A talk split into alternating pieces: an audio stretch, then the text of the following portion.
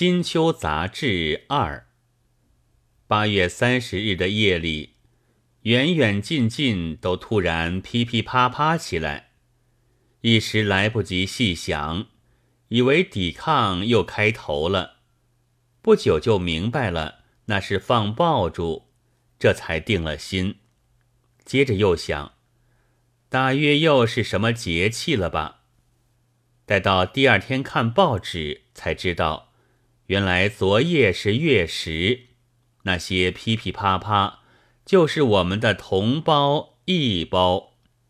我们虽然大家自称为炎黄子孙，但蚩尤的子孙想必也未尝死绝，所以谓之异胞，在示威，要将月亮从天狗嘴里救出。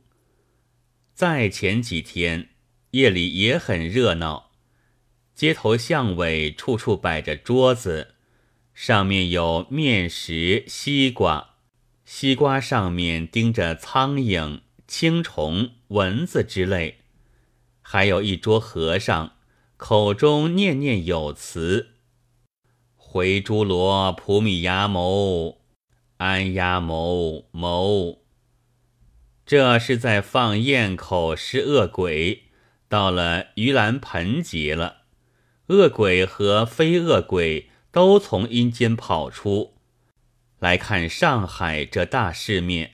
善男信女们就在这时尽地主之意，托和尚安压谋的弹出几粒白米去，请他们都饱饱的吃一通。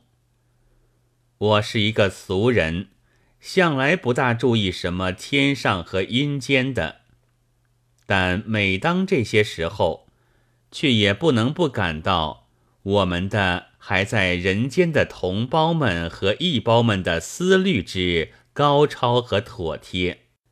别的不必说，就在这不到两整年中，大则四省，小则九岛，都已变了其色了。不久还有八岛，不但旧不生旧，即使想要救吧，一开口，说不定自己就危险。所以最妥当是救月亮，哪怕爆竹放的震天价响，天狗绝不至于来咬，月亮里的酋长也不会出来禁止，目为反动的。救人也一样，兵灾、旱灾、蝗灾、水灾，灾民们不计其数。幸而暂免于灾殃的小民，又怎么能有一个救法？那自然远不如救魂灵，事省功多，和大人先生的打教造塔同其功德。这就是所谓。人无远虑，必有近忧；而君子务其大者、远者，亦此之谓也。而况袍人虽不至袍，施助不越尊祖而待之，也是古圣贤的名训。国事有治国者在，小民是用不着吵闹的。不过历来的圣帝明王。可又并不卑视小民，倒给予了更高超的自由和权利，就是听你专门去救宇宙和灵魂，这是太平的根基，从古至今相言不废，将来想必也不至先变废。记得那是去年的事了，护战出庭。日兵渐渐地走上兵船和退进营房里面去，有一夜也是这么噼噼啪啪起来。